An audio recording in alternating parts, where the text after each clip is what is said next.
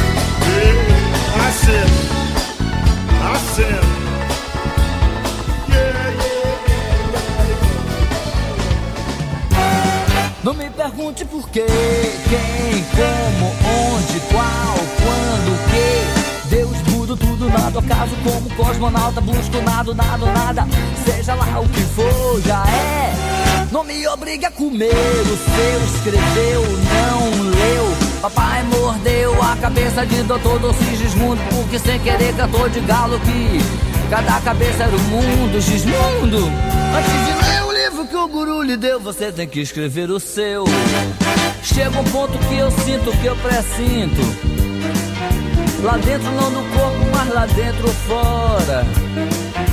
No coração, no sol, no meu peito, eu sinto. Na estrela, na testa, eu farejo em todo o universo. Que eu tô vivo vivo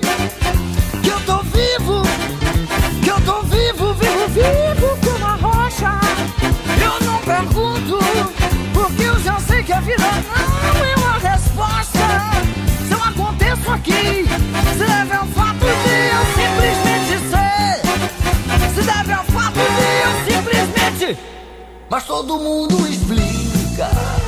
Explica Freud, o padre explica que ele na música tá vendendo explicação na livraria que ele faz a prestação que tem Platão que explica explica tudo tão bem, vai lá que, que todo mundo, todo mundo explica.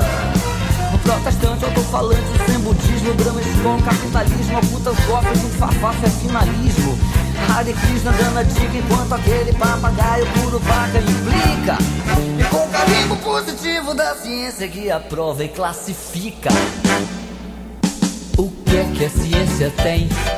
Tem lápis de calcular que mais que a ciência tem? Borracha pra depois apagar. Você já foi ao espelho, nego?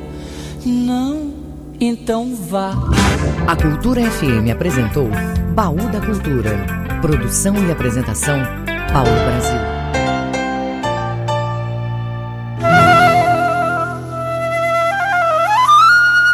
Cultura FM 93,7. Aqui você ouve o melhor do choro o melhor do samba.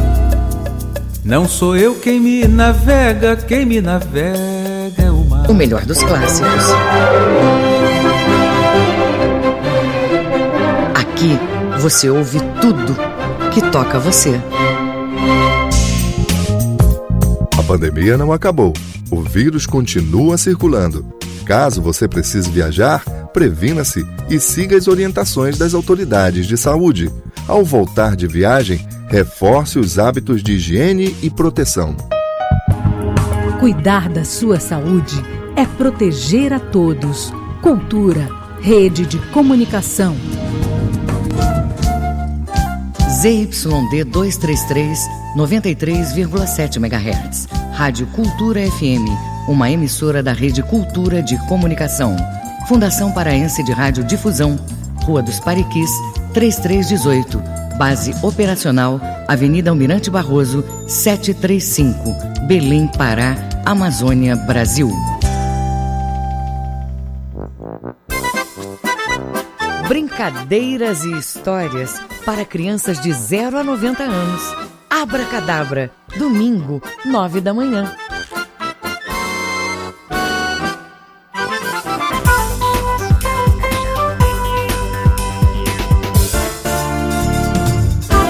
Partir de agora, você vai saber de tudo que é notícia no Pará, no Brasil e no mundo. Jornal da Manhã, na Cultura FM.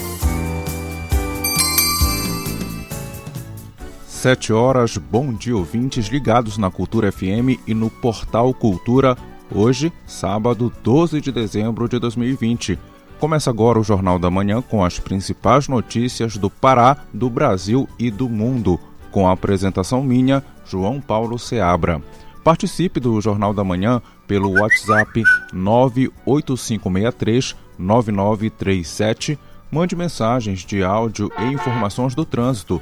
Repetindo o WhatsApp 98563 9937. Os destaques da edição de hoje. Livro aborda migração na Amazônia.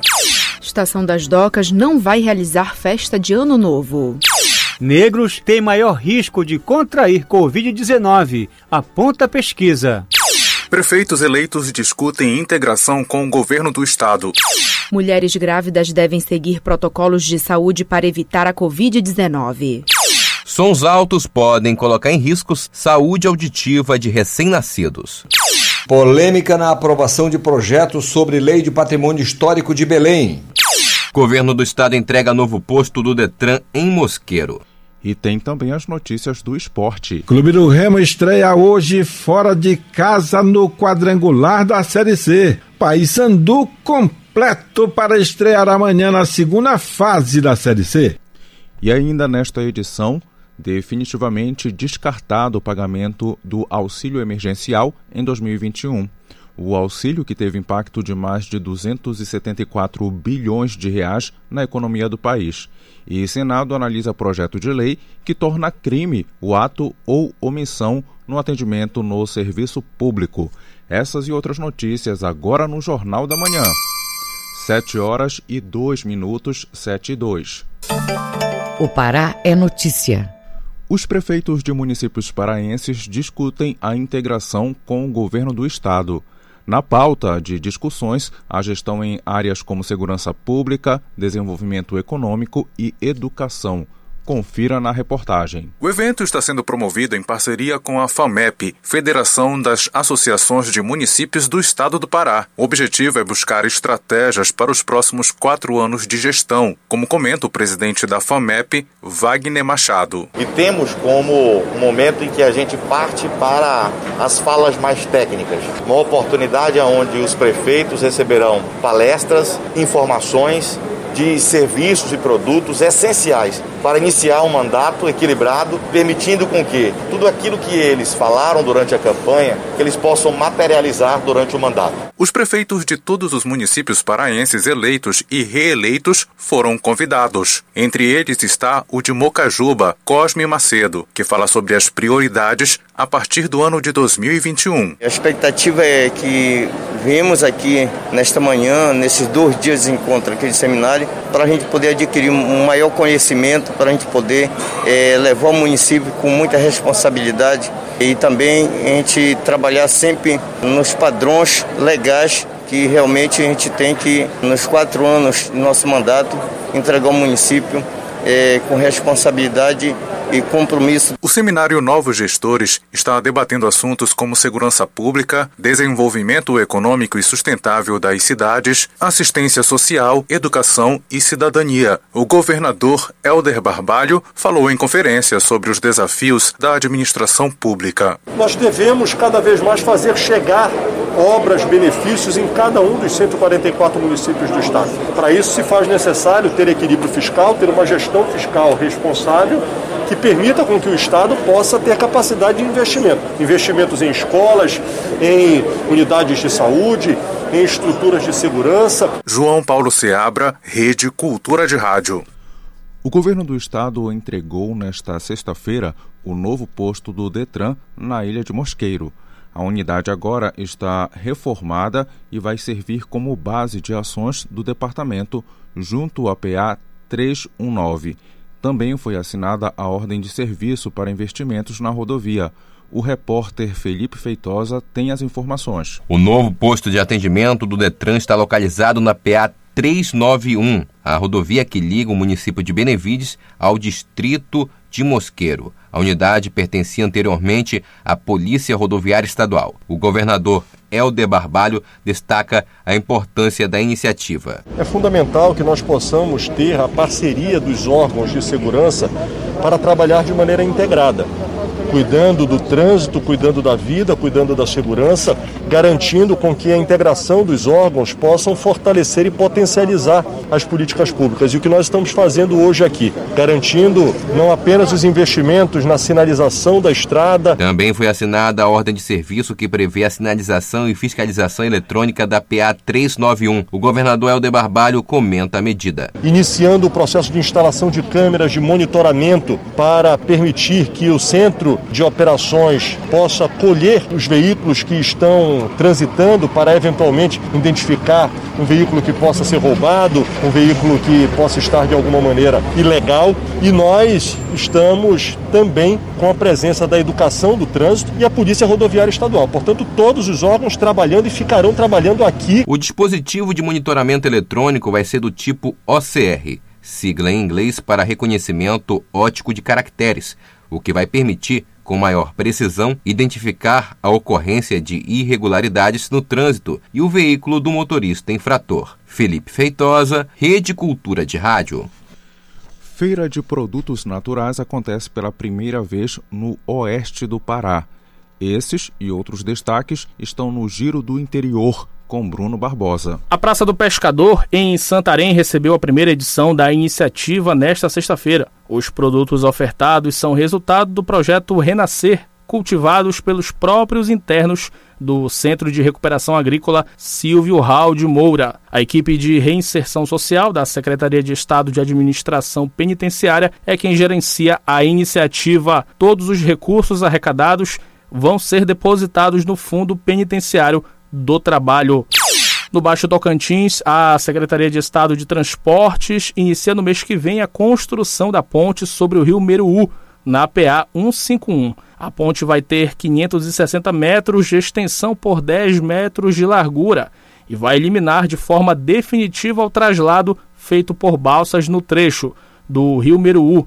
O início da obra começa após a transferência do ponto de embarque e desembarque de veículos da balsa que faz o traslado para um novo desvio nas duas margens do rio, previsto para a primeira quinzena de janeiro de 2021. No arquipélago do Marajó começaram ontem as consultas de ginecologia e obstetrícia por telemedicina do projeto Saúde das Manas, no município de Afuá. A ação é uma parceria entre o Fundo de População das Nações Unidas e o Conselho de Secretarias Municipais de Saúde do Pará, garantindo a continuidade de serviços de saúde reprodutiva, mesmo no contexto pandêmico. O projeto também beneficia os municípios de Anajás, Bagre, Breves, Melgaço, Salvaterra e Santa Cruz do Arari e pretende atender mais de 80 mil mulheres em idade fértil residentes no arquipélago do Marajó. Bruno Barbosa, Rede Cultura de Rádio.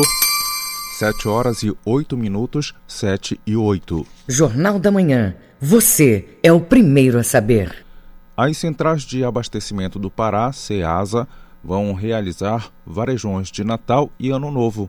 Uma ótima oportunidade para baratear as ceias das festas. As informações com a repórter Rayane Bulhões, da Agência Pará. A Central de Abastecimento do Pará, a CEASA, vai realizar durante cinco dias de dezembro o varejão natalino e o varejão de ano novo. Serão ofertadas várias opções de hortifruti granjeiros, além de alimentos e frutas específicas para a ceia de final de ano. O varejão de Natal ocorre nos dias 22, 23 e 24. Já o de Ano Novo será nos dias 30 e 31 de dezembro. Nas duas semanas, o horário de funcionamento segue de 9 horas da noite e vai até as 9 horas da manhã.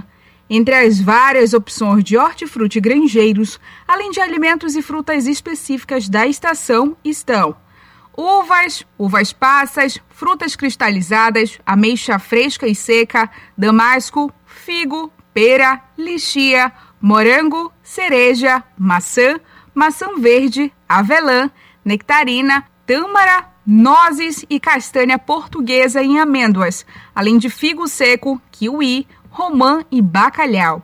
Todos os itens vão estar com preços abaixo que fazem a diferença na hora da compra.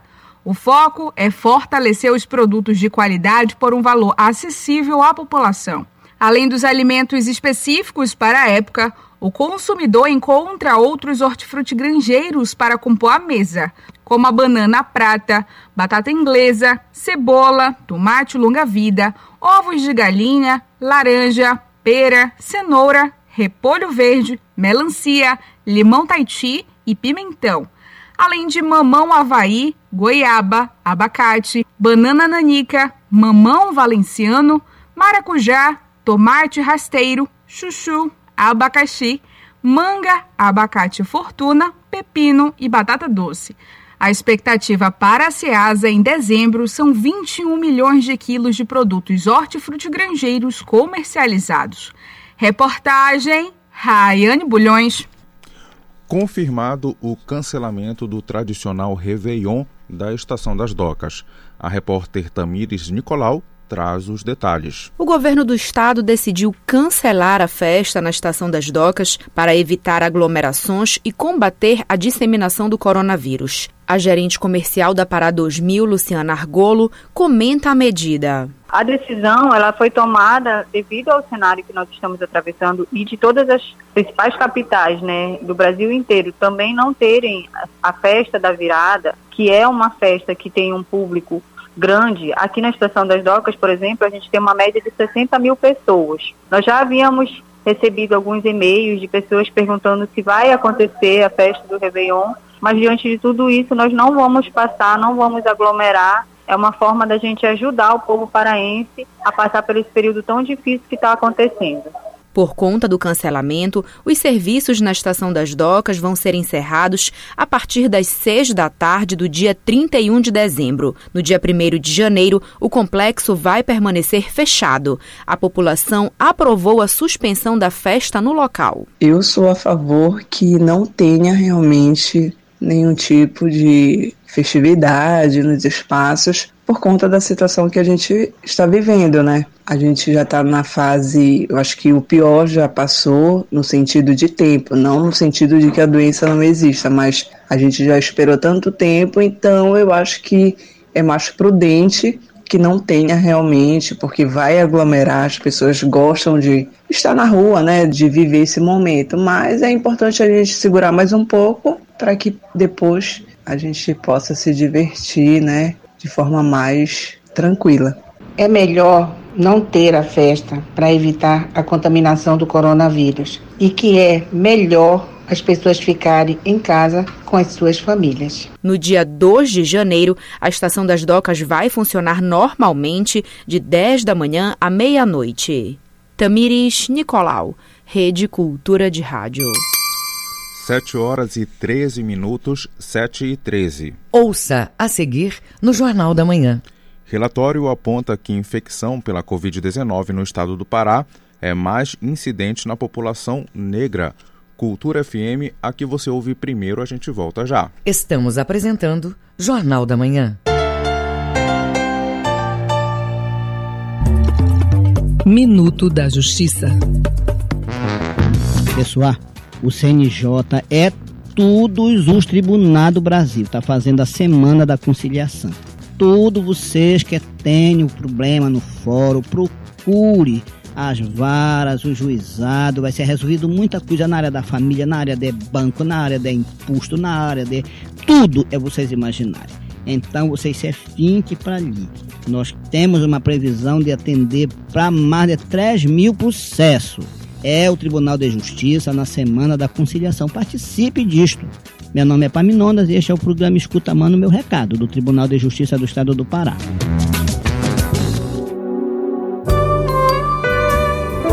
De segunda a sexta, às duas da tarde, na Cultura FM, Coletânea.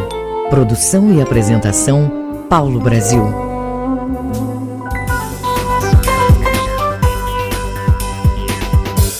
Voltamos a apresentar Jornal da Manhã.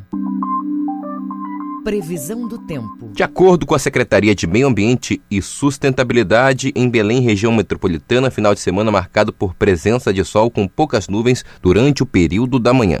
À tarde e à noite, tempo deve ser nublado com eventos de chuvas, mínimas de 24 e máximas de até 34 graus em Ananindeua. No Nordeste paraense, o sábado e o domingo deve ser de tempo quente e abafado. São esperadas chuvas isoladas. Em Castanhal, mínima de 23, máxima de 33 graus. No arquipélago do Marajó, o sol deve predominar pelo período da manhã, tanto do sábado quanto no domingo. Mas no restante do final de semana, deve cair chuvas isoladas. Em breves, mínima de 26, máxima de 32 graus. 7 horas e 15 minutos, 7 e 15. Você está ouvindo Jornal da Manhã. Viva com saúde!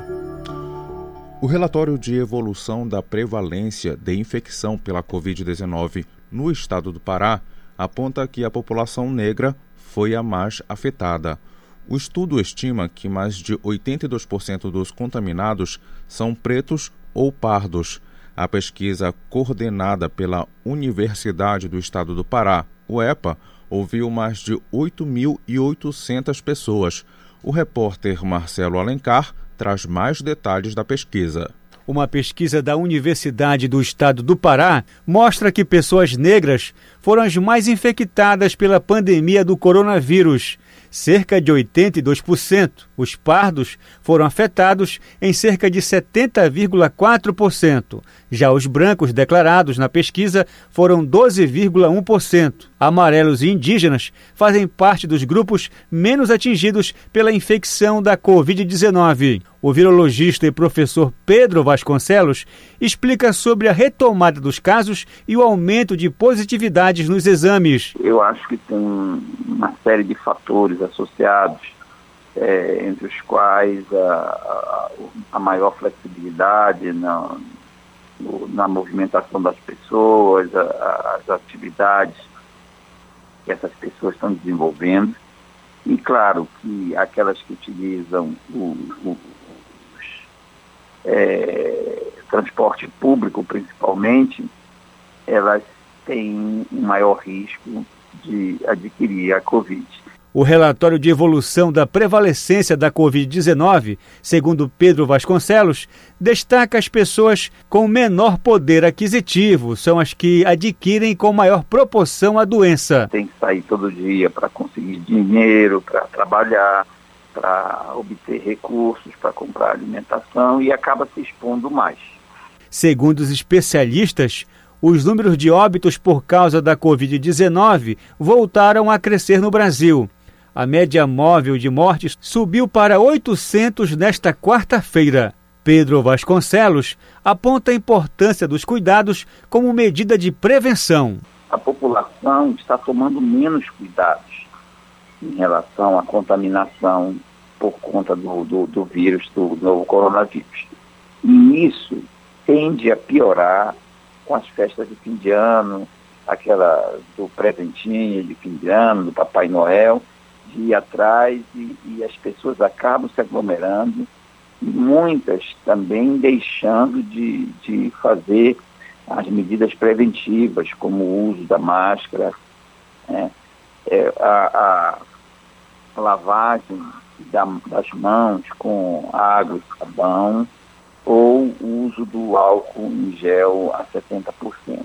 A falta do uso de máscaras, álcool em gel e do distanciamento social neste período de festas de fim de ano podem contribuir para o aumento de casos, alerta especialistas. Marcelo Alencar, Rede Cultura de Rádio. De acordo com um periódico internacional, referência em medicina no Reino Unido, mulheres grávidas e no puerpério que foram diagnosticadas com Covid-19 possuem menos probabilidade de ter sintomas como febre e dor muscular. Apesar disso, elas têm mais riscos de internação em UTI, a reportagem é de Tamires Nicolau. Os pesquisadores revisaram 77 estudos sobre a Covid-19 em mulheres grávidas e no puerpério. O levantamento concluiu que mulheres grávidas com a doença têm maior risco de parto prematuro, mas que a porcentagem é baixa. Em relação aos bebês que nasceram antes do previsto, as taxas de mortes também são baixas. A ginecologista obstetra da Santa Casa de Misericórdia do Pará, Marília Gabriela, faz algumas recomendações orientações às grávidas para prevenir a Covid-19. Durante a gravidez, a imunidade da mulher reduz e ela fica mais suscetível a algumas informações, algumas ah, infecções. Então, uma vacina não está liberada para ainda a população, a única forma de prevenir continua sendo o isolamento né, e os cuidados com a higiene pessoal. Então, se mantém em casa sempre que possível, é, sempre higienizar as mãos com água e sabão ou com álcool 70, usar máscara, evitar aglomerações. A gente ainda continua recomendando a limpeza de produtos que venham de supermercados, de outras lojas, para quando entram em casa que se faça a higiene. O levantamento apontou ainda que os sintomas, como febre e dor muscular, se manifestaram com menor frequência em mulheres grávidas. Ainda conforme a pesquisa, de cada 10 mulheres grávidas ou no puerpério que foram a um hospital por outros motivos, apenas uma foi diagnosticada com a Covid-19. A ginecologista obstetra Marília Gabriela explica quando procurar a emergência em tempos de pandemia principalmente a redução do movimento do bebê, se ela perceber que ele não mexe realmente, ou que ele reduziu durante um período da manhã ou da tarde, durante um período do dia, ela deve procurar urgência, ah, perdas vaginais de líquido ou de sangue e dor abdominal persistente por mais de uma hora. São essas. Lembrar também que a, as mulheres podem buscar o serviço, porque esses serviços estão se estruturando de maneira ainda estão se estruturando de maneira a separar pacientes com sintomas respiratórios daquelas pacientes que não têm sintomas nenhum. Então, pacientes com suspeita de Covid são atendidos em fluxo separado. Mulheres grávidas fazem parte do grupo de risco moderado como precaução e elas devem seguir os protocolos de segurança à saúde. Tamires Nicolau, Rede Cultura de Rádio. O Hospital Materno-Infantil de Barcarena desenvolve protocolo para diminuir a quantidade de ruídos na unidade neonatal. A iniciativa pretende contribuir para o tempo de recuperação de bebês e evitar o surgimento de problemas graves de saúde. O repórter Felipe Feitosa tem as informações. De acordo com a Organização Mundial da Saúde, qualquer som acima de 40 decibéis coloca em risco a saúde auditiva de recém-nascidos. De acordo com a fonoaudióloga Amanda Azevedo, ruídos elevados podem comprometer de maneira grave a saúde logo nos primeiros anos de vida. Para o recém-nascido, pelo fato da audição dele ser mais sensível, isso traz um impacto né, negativo, trazendo tanto uma perda como uma apneia, a questão do fluxo sanguíneo que tem alteração. Para minimizar os riscos e auxiliar no tratamento de pacientes internados, o Hospital Materno Infantil de Barcarena, no Nordeste Paraense, adotou o protocolo Meu Desenvolvimento Depende do Seu Silêncio. A medida consiste em uma série de ações para reduzir ao máximo a quantidade de sons emitidos pelos profissionais que atuam na unidade. A fonoaudióloga Amanda Azevedo explica de que forma a prática pode contribuir para o bom desenvolvimento dos recém-nascidos, em especial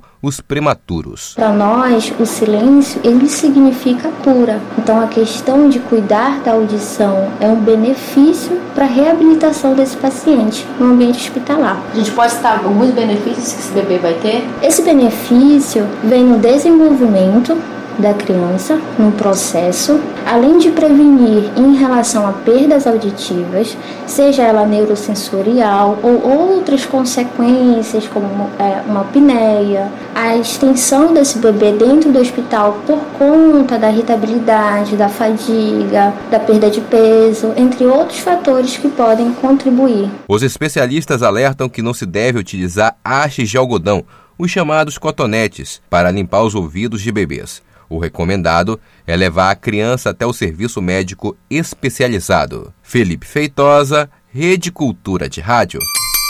7 horas e 24 minutos, 7 e 24. Fique sabendo primeiro, Jornal da Manhã, aqui na Cultura FM. O Mundo é Notícia.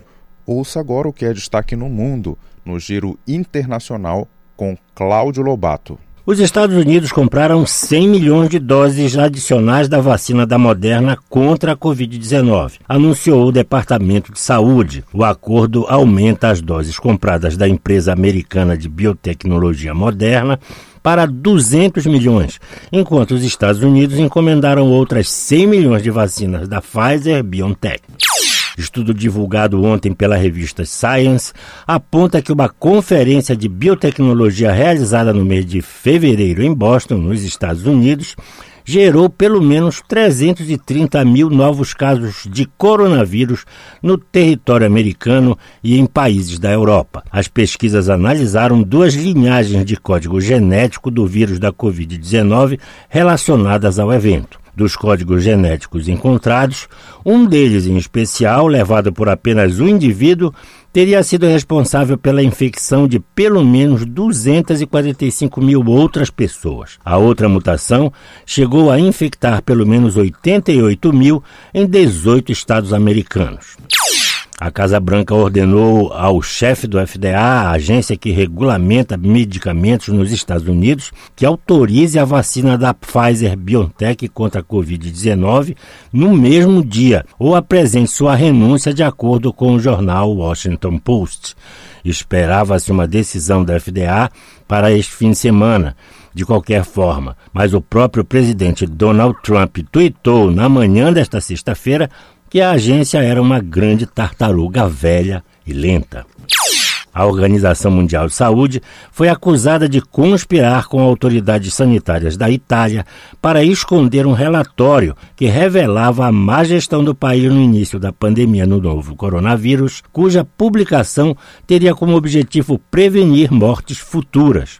A informação foi divulgada pelo jornal britânico The Guardian e revela que o documento foi produzido pelo cientista da OMS em Veneza, Francesco Zambon, em conjunto com mais 10 pesquisadores de toda a Europa e financiado pelo governo do Kuwait. O propósito era fornecer dados aos países que ainda não haviam sido atingidos pela Covid-19. Cláudio Lobato, Rede Cultura de Rádio. 7 horas e 27 minutos, 7 e 27. Ouça a seguir no Jornal da Manhã. Levantamento do DIEESE Pará mostra o preço do quilo do frango no mês de novembro e ainda as notícias do esporte. É daqui a pouco, aqui na Cultura FM, a gente volta já. Estamos apresentando Jornal da Manhã. ZYD 233, 93,7 MHz. Rádio Cultura FM, uma emissora da Rede Cultura de Comunicação. Fundação Paraense de Rádio Difusão, Rua dos Pariquis, 3318. Base operacional, Avenida Almirante Barroso, 735, Belém, Pará, Amazônia, Brasil. Voltamos a apresentar Jornal da Manhã.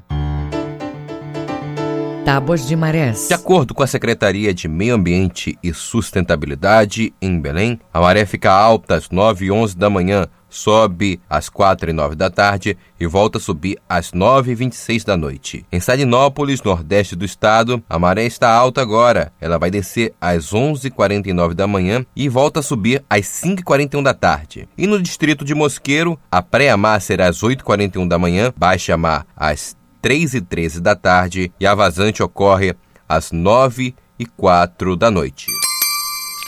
7 horas e 28 minutos, 7 e 28. Você está ouvindo Jornal da Manhã. Esporte. E você acompanha agora as notícias do esporte com Manuel Alves. Tudo pronto para a estreia das MAC daqui a pouquinho às oito e meia da manhã no Campeonato Brasileiro de Futebol Feminino da categoria Sub-16 na cidade de Sorocaba, no estado de São Paulo. O jogo hoje vai ser contra o Havaí Kinderman de Santa Catarina. Dia 14, as MAC vai jogar diante da Ferroviária de Araraquara, lá mesmo do interior bandeirante. E no dia 16 enfrenta o Brasília. Jogos de hoje pelas semifinais do Campeonato Paraense de Futebol Profissional da Segunda Divisão, às nove e meia da manhã no Estádio do Souza, Tuna Esporte Real. Apito de Márcio José Soares de Almeida. Em Marabá, no Estádio Zinho Oliveira, Gavião de São Geraldo do Araguaia e São Francisco de Santarém, com apito de Jânio Balzac Pereira. Em Bragança, a bola rola hoje para o jogo da volta pela segunda fase da Série D, entre Bragantino e Juventude do Maranhão. No jogo de ida foi 1 a 1 em São Mateus e hoje quem vencer continua na Série D. Quem perder, lógico, estará eliminado. Quem vai apitar esse jogo é o Breno Vieira de Souza, da Federação Goiana de Futebol. Agora, os árbitros que vão atuar nos jogos de Remy Paysandu hoje e amanhã no quadrangular da Série C. Hoje, às 5 da tarde, Londrina e Remo no Estádio do Café, com a arbitragem de Denis da Silva Ribeiro, Serafim, da Federação Alagoana, e o técnico Paulo Bonamigo foi indagado sobre como ele vê esse quadrangular da Série C. Todos os jogos, por ser tratado um quadrangular, eles têm um confronto direto e não pode desperdiçar oportunidades de, de você buscar sempre uma regularidade de pontuação, trabalhar sempre em cima da matemática. Se puder performar, seria excelente. Seria excelente, é o ideal, você performar e conseguir resultado. Mas é, o mais importante é a equipe está muito forte mentalmente, porque é, nós vamos passar por grandes desafios a partir do quadrangular, em que nós vamos precisar um espírito de superação muito grande. Paulo Bonamigo diz também como ele pretende trabalhar a tradição do Clube do Remo nesses jogos decisivos do quadrangular. A história do Clube do Remo, sem dúvida, a gente quer usar isso, quer motivar sempre nossa, nossa equipe no sentido de que a gente está colocando todas as vezes que entra no campo, jogar 90 minutos sempre uma camisa de um peso, de uma história muito grande e que a gente tem que honrar sempre essa camisa, mostrando, entregando no campo sempre que melhor tem de cada um. E amanhã, às 6 horas da tarde, em Belém, no estádio Mangueirão, Paysandu e Ipiranga do Rio Grande do Sul, com direção de Léo Simão, da Federação Cearense de Futebol. O meia avançado Juninho diz como chega o Paysandu para esse quadrangular. A gente vem de uma boa sequência de jogos, um momento muito bom na, na competição e importante, né?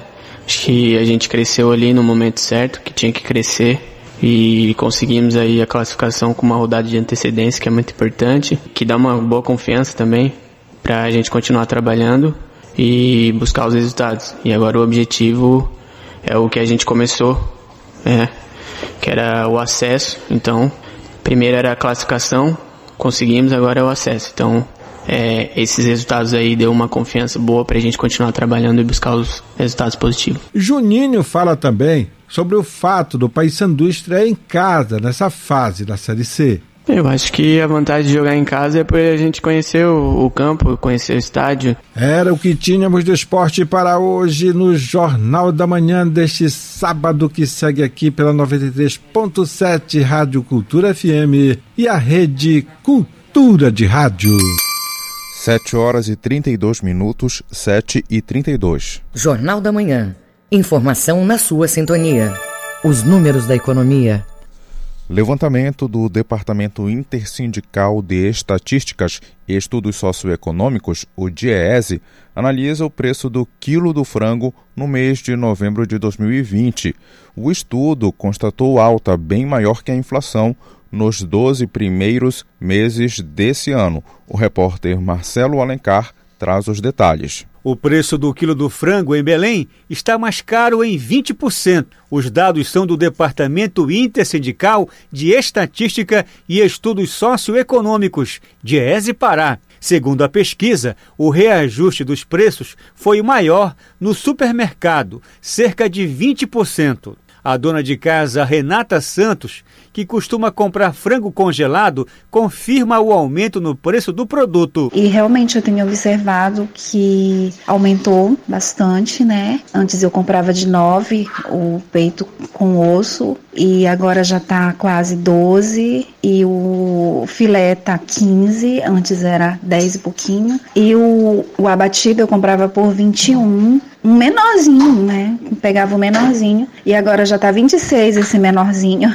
e tá bem caro mesmo. A pesquisa tomou como base as maiores redes de supermercados e comparou a variação de preço entre 5 a mais de 7%, como explica o técnico do Diese Pará, Everson Costa. Ou seja, dá para dizer que um frango resfriado, na média, dependendo da marca e dependendo do local de compra, está se aproximando e até ultrapassando os R$ reais o quilograma. Isso faz com que este preço médio, numa trajetória anual, ou seja, de janeiro a novembro desse ano, apresente um reajuste expressivo, ultrapassando em alguns casos até 27% de elevação de preço. De acordo com Everson Costa, o que chama mais atenção é a comparação dos valores entre novembro de 2019 com novembro de 2020, onde o comportamento desses preços tem reajustes que ultrapassam a casa dos 33%. E aí é bom lembrar que um quilo de frango resfriado, por exemplo, no ano passado, chegava a custar ali em meados de novembro algo em torno de R$ 6,80, R$ 6,50 e hoje você não compra por menos do que R$ 8,50 mais de R$ 9,00 em alguns casos. De janeiro a novembro, a alta acumulada do frango foi bem superior à inflação, alcançando quase 21%. Marcelo Alencar, Rede Cultura de Rádio. 7 horas e 35 minutos, 7 e 35. Direto da redação.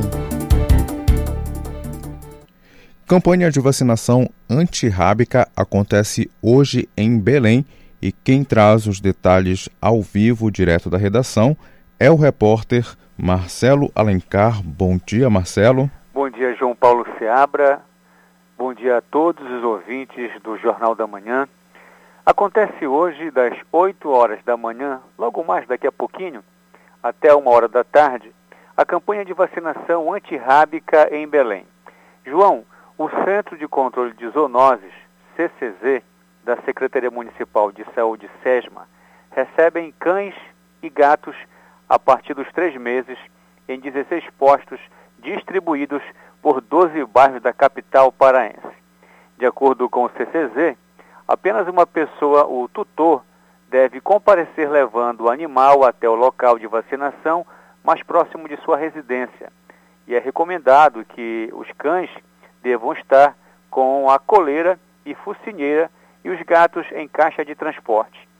João, o uso de máscara é totalmente obrigatório e é extremamente importante para conter a disseminação do novo coronavírus. E os ouvintes podem conferir a relação dos postos de vacinação completa no site agenciabelém.com.br. Marcelo Alencar, direto da redação para o Jornal da Manhã, volta com vocês, João Paulo Seabra. Ok, obrigado pelas informações, Marcelo. Bom dia. 7 horas e 37 minutos, 7 e 37. Os números da economia. A Caixa Econômica Federal fez um balanço para mostrar o impacto econômico do auxílio emergencial. O levantamento feito pelo Banco Público apontou que quase 68 milhões de pessoas se beneficiaram da medida. Até o final do ano serão feitos 474 milhões de reais em pagamentos, totalizando 273 bilhões investidos no programa. O repórter Daniel Ito, da Rádio Nacional em Brasília, tem mais detalhes. Começou nesta quinta-feira o último ciclo de pagamento do auxílio emergencial, concedido pelo governo para proteger a população mais vulnerável durante a pandemia de Covid-19. Por isso, a Caixa Econômica Federal fez um balanço para mostrar o impacto econômico do benefício. O levantamento feito pelo Banco Público apontou que quase 68 milhões de pessoas se beneficiaram do auxílio emergencial. Até o final do ano serão feitos 474 milhões de pagamentos, totalizando 273 bilhões de reais investidos no programa. Esse dinheiro foi transferido diretamente a trabalhadores informais, microempreendedores individuais, autônomos e desempregados, que sem o benefício teriam muita dificuldade para suprir as necessidades mais básicas. É o caso da vendedora Márcia Silva, que perdeu o emprego logo no início da pandemia. O auxílio emergencial foi a minha salvação, porque senão eu não, eu não teria o que comer. Então, assim, foi o que, que trouxe de volta a minha dignidade, porque se não fosse isso, eu não saberia como, como eu faria para pagar pelo menos as contas mais urgentes, né? E ajudar, inclusive, na minha alimentação. Assim como Márcia, mais de 109 milhões de pessoas se cadastraram para receber o auxílio emergencial. De todos esses cadastros, mais de 41 milhões de perfis foram considerados inadequados para receber o benefício, segundo os critérios definidos em lei. O calendário do último ciclo prevê que os pagamentos devem se encerrar no dia 29 de dezembro, mas o dinheiro vai ficar disponível aos beneficiários até o final de janeiro do ano que vem, segundo explicou o presidente da Caixa, Pedro Guimarães. Todas as pessoas que têm direito ao auxílio receberão sua última parcela até o dia 29 de dezembro deste ano, uma terça-feira. Agora, o saque será permitido para essas pessoas nascidas em dezembro no dia 27 de janeiro. Então, durante esse mês, as pessoas poderão realizar compras pela internet, via o cartão de débito é, virtual, digital, é, compras via o QR Code, pagar boletos, pagar contas. O levantamento da Caixa também apontou que o aplicativo do auxílio emergencial foi instalado em mais de 130 milhões de aparelhos. Outros canais de atendimento para o benefício são o aplicativo Caixa Tem, o site da Caixa e a central telefônica 111. Da Rádio Nacional em Brasília, Daniel Ito.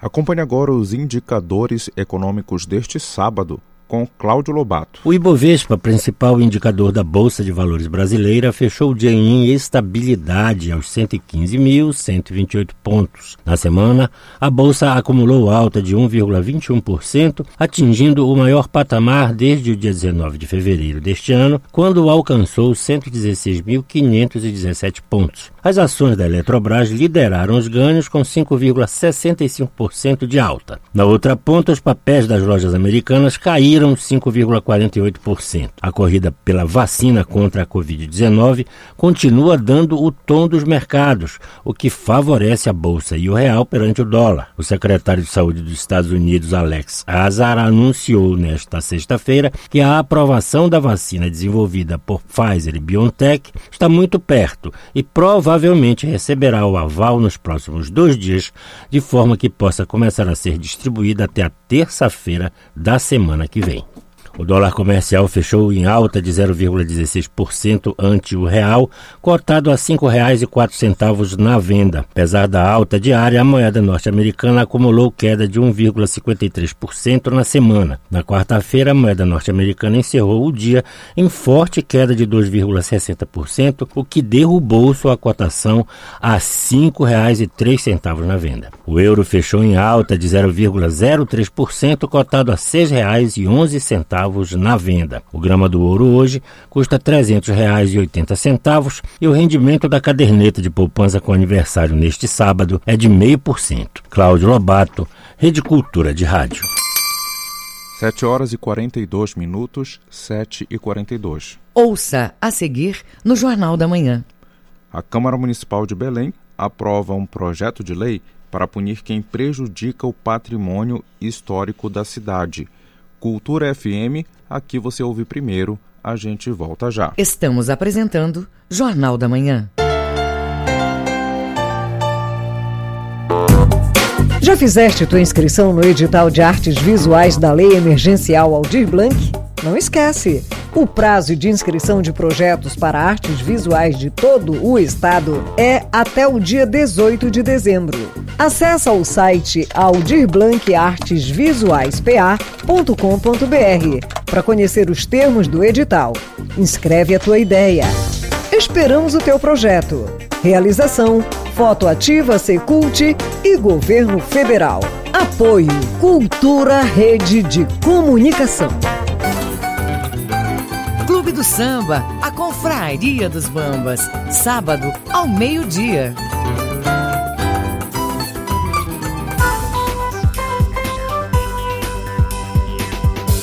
Voltamos a apresentar Jornal da Manhã.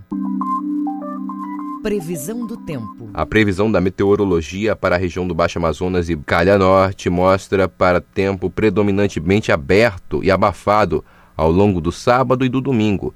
Podem cair chuvas rápidas, mais intensas, durante a tarde e a noite. Em Santarém, mínima de 23, máxima de 33 graus. Na região sudoeste do estado, é esperado sol entre nuvens pelo período da manhã e à tarde Nebulosidade variável pode ocorrer entre o final da tarde e o começo da noite. É neste período que podem cair chuvas leves. Em Altamira, a mínima é de 21 e a máxima de 33 graus. No sudeste paraense, a previsão de tempo ensolarado em boa parte do período. Chuvas leves podem cair do final da tarde ao começo da noite.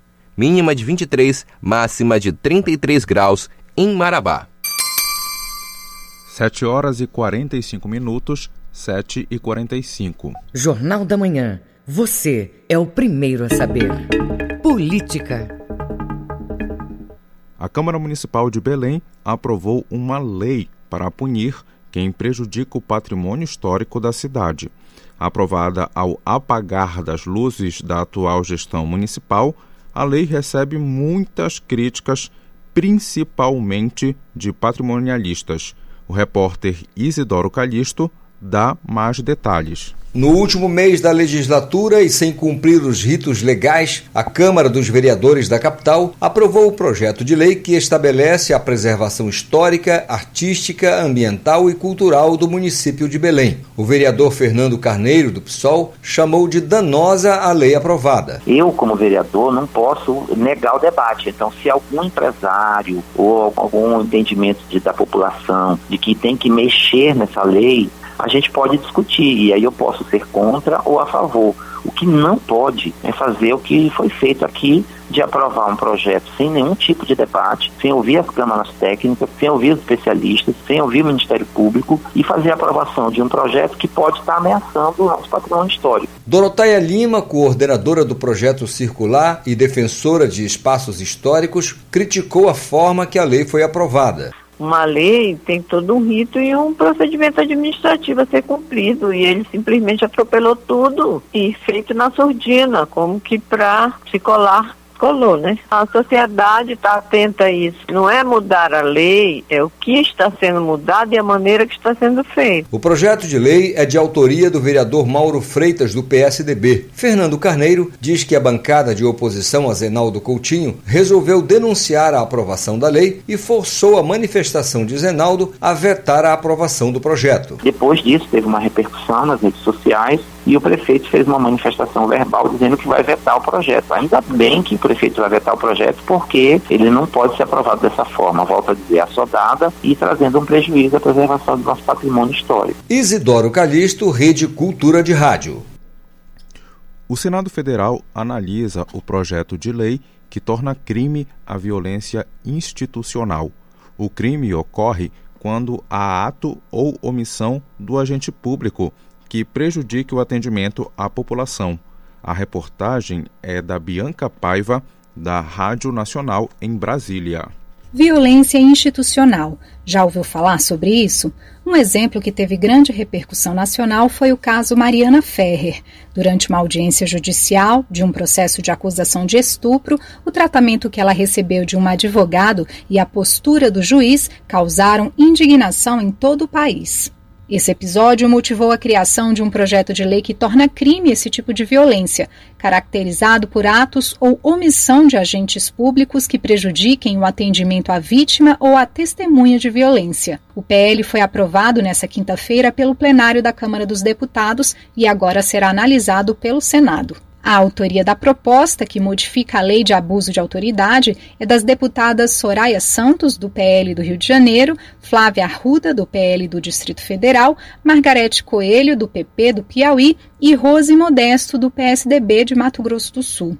A jornalista Paula Guimarães é cofundadora do portal Catarinas, sobre feminismos, gênero e direitos humanos. Para ela, a proposta é um avanço ao tipificar esse tipo de crime e responsabilizar agentes públicos. Olhando para essa aprovação, a gente vê como o parlamento está sensível é, a essa pauta, não tolera mais esse tipo de ação, principalmente vinda de agentes do Estado, e mostra que há uma mobilização da sociedade também que não aceita mais esse tipo de violência contra as mulheres. Jacira Mello, diretora executiva do Instituto Patrícia Galvão, também considera a medida positiva no combate a esse esse tipo de violência. A violência institucional é ainda mais grave porque ela é praticada pelas mesmas autoridades que deveriam estar protegendo a vítima que já teve seus direitos violentados. Daí a importância do projeto da Câmara, que visa coibir os abusos de agentes do Estado e a defesa de agressores nos tribunais. O projeto aprovado na Câmara também define o conceito de revitimização, trata-se de um avanço. Juluzia Batista, da ONG Cefêmea, Centro Feminista de Estudos e Assessoria, defende que, mais que punição, são necessárias políticas públicas de educação e campanhas que tratem a igualdade de gênero. É muito difícil essa lógica punitivista que impera no nosso parlamento de que para todos os problemas sociais hoje no Brasil vamos colocar um PL para prever uma punição. Quando a gente está precisando olhar para a raiz, a causa dos problemas, né? E digo isso para a questão da violência institucional, enfrentar o machismo dentro do campo do trabalho, na relação com o judiciário, olhar para isso no nosso sistema educacional, também no que a gente defende nos arranjos familiares. O projeto de lei também prevê punição para a conduta que cause a chamada revitimização. O texto define o termo como discurso ou prática institucional que submeta a vítima ou a testemunha a procedimentos desnecessários, repetitivos, invasivos, que a levem a reviver a situação de violência ou outras situações que gerem sofrimento, estigmatização ou exposição de sua imagem. Além disso, também haverá punição caso a autoridade se omita quando deveria e poderia agir para evitar a violência. A pena prevista para os casos de violência institucional, caso o projeto vire lei, é de prisão de três meses a um ano e pagamento de multa. Com produção de Renato Lima, da Rádio Nacional em Brasília, Bianca Paiva. O presidente da Câmara Federal, Rodrigo Maia, descarta definitivamente a renovação do pagamento do auxílio emergencial para 2021. O auxílio foi pago a trabalhadores informais e desempregados durante a pandemia. Ouça na reportagem de Cariane Costa, da Rádio Nacional em Brasília. O presidente da Câmara dos Deputados, Rodrigo Maia, descartou a prorrogação do estado de calamidade em razão da pandemia e também do chamado orçamento de guerra, que foi aprovado pelo Congresso Nacional para que o governo federal pudesse ter recursos para enfrentar a crise provocada pelo novo coronavírus. Na avaliação de Rodrigo Maia, o orçamento do próximo ano terá que respeitar a regra de ouro e a lei de responsabilidade fiscal. Do meu ponto de vista, o orçamento do Brasil só poderá ser aprovado depois que a PEC emergencial for promulgada é, pelo Congresso Nacional. O presidente da Câmara também voltou a defender a convocação do Congresso Nacional em janeiro para votar a PEC emergencial. Essa proposta de emenda à Constituição cria regras em casos de ameaça ao limite de despesas do governo e é considerada fundamental para manter o controle dos gastos públicos. A expectativa era que na proposta estivesse definida a origem dos recursos para o novo programa social que vai substituir o Bolsa Família, o Renda Cidadã, anunciado em setembro pelo governo. Mas no texto entregue nesta quarta-feira a alguns líderes pelo relator, o senador Márcio Bitar, do MDB, o programa ficou de fora da proposta. A PEC emergencial, que vai ser votada primeiro no Senado, está sem data para entrar na pauta. Da Rádio Nacional em Brasília, Cariane Costa. Você está ouvindo Jornal da Manhã. Um estudo técnico sobre o manejo de castanhagem no Pará acaba virando um excelente volume de contos que resgata um pouco da história das migrações de, de nordestinos para a Amazônia. A autoria é de uma técnica da Emater. Confira na reportagem. O trabalho apresenta relatos de personagens que contam a história da região. A autora é a técnica da Emater, Maria da Silva, que fala sobre a inspiração para o livro. Surgiu a partir do meu primeiro trabalho escrito do livro denominado Agricultura Familiar e Estratégia de Manejo dos Antigos Castanhais, que é um livro acadêmico. Mas eu senti a necessidade de contar a história do processo migratório na região amazônica a partir do ponto de vista das pessoas envolvidas no processo de migração. No livro acadêmico não é possível contar com a riqueza de detalhe que as pessoas envolvidas no processo migratório contam. A obra aborda a migração na Amazônia na década de 70, com a abertura da rodovia transamazônica e o fluxo de nordestinos para a região. A autora Maria Silva comenta a linguagem utilizada para alcançar diferentes públicos. Um conto leve para as pessoas que não têm o hábito da leitura, para jovens iniciantes, que possa conhecer a história do processo migratório de forma leve e lúdica. O livro Migração na Amazônia, que a história não lhe contou, está disponível para venda no site amazon.com.br. João Paulo Seabra, Rede Cultura de Rádio. 7 horas e 54 minutos, 7 e 54. Direto da redação. E agora temos mais notícias com o repórter Marcelo Alencar ao vivo, direto da redação. Bom dia, Marcelo. Bom dia mais uma vez para você e também mais uma vez para todos os nossos ouvintes do Jornal da Manhã. João, vamos falar sobre o festival Mana 2.0, que apresenta música regional produzida por mulheres da Amazônia e diversos lugares do Brasil. João, o festival é realizado inclusive por mulheres especiais Mulheres produtoras de arte, conteúdo do Pará, que reúne indígenas, negras, cantoras, instrumentalistas, rappers, produtoras, técnicas e inclusive jornalistas. O festival começa hoje, vai até o dia 19 de dezembro, com uma programação super bacana que vai ser transmitida de forma gratuita e online. O evento vai reunir mais de 40 mulheres da Amazônia e de diversos lugares do Brasil com shows, painéis, oficinas, mostras de videoclipes e projeções mapeadas nos centros urbanos do Brasil. Eh, João, de acordo com a coordenação do evento, o Festival Humana conecta o Pará com o Brasil e debate o protagonismo das mulheres da, na música, criando diálogos e conexões necessárias para estes fortalecimentos. O intuito é abrir caminhos para que as mulheres da música consigam se capacitar cada vez mais e ocupar espaços significativos no mercado que ainda resiste em visibilizar as mulheres, sobretudo as do Norte. O MANA surgiu em 2017 em Belém com a proposta inédita de trazer um festival para a Amazônia que ressaltasse a música e o feminismo produzido por mulheres. A primeira edição provocou o surgimento do Guitarrada das Banas. Este ano, o projeto traz surpresas especiais e homenageia Dona Onete, a professora Dona Onete, compositora e cantora que se tornou símbolo da, é, símbolo da cultura paraense e desponta internacionalmente como grande mestra do carimbó chamegado. O festival Mana 2.0 começa hoje e vai até o dia 19 de dezembro e vale a pena conferir. Assista e confira a programação completa no site festivalhumana.com. Repetindo, festivalhumana.com. Marcelo Alencar, direto da redação, para o Jornal da Manhã, volta com vocês no comando, João Paulo Seabra. Ok, mais uma vez, muito obrigado, Marcelo. Bom dia para você.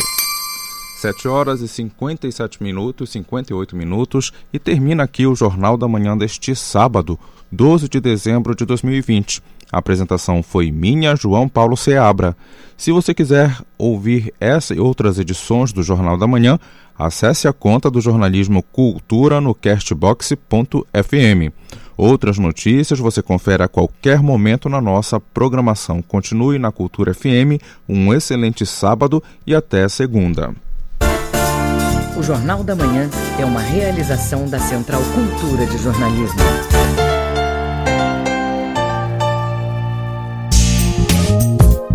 A pandemia não acabou. O vírus continua circulando.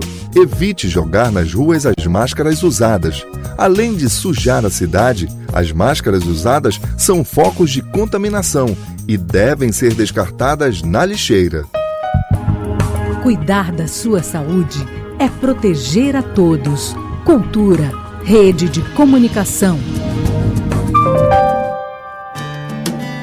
Falar sobre saúde mental não deve ser tabu. A Organização Mundial de Saúde estima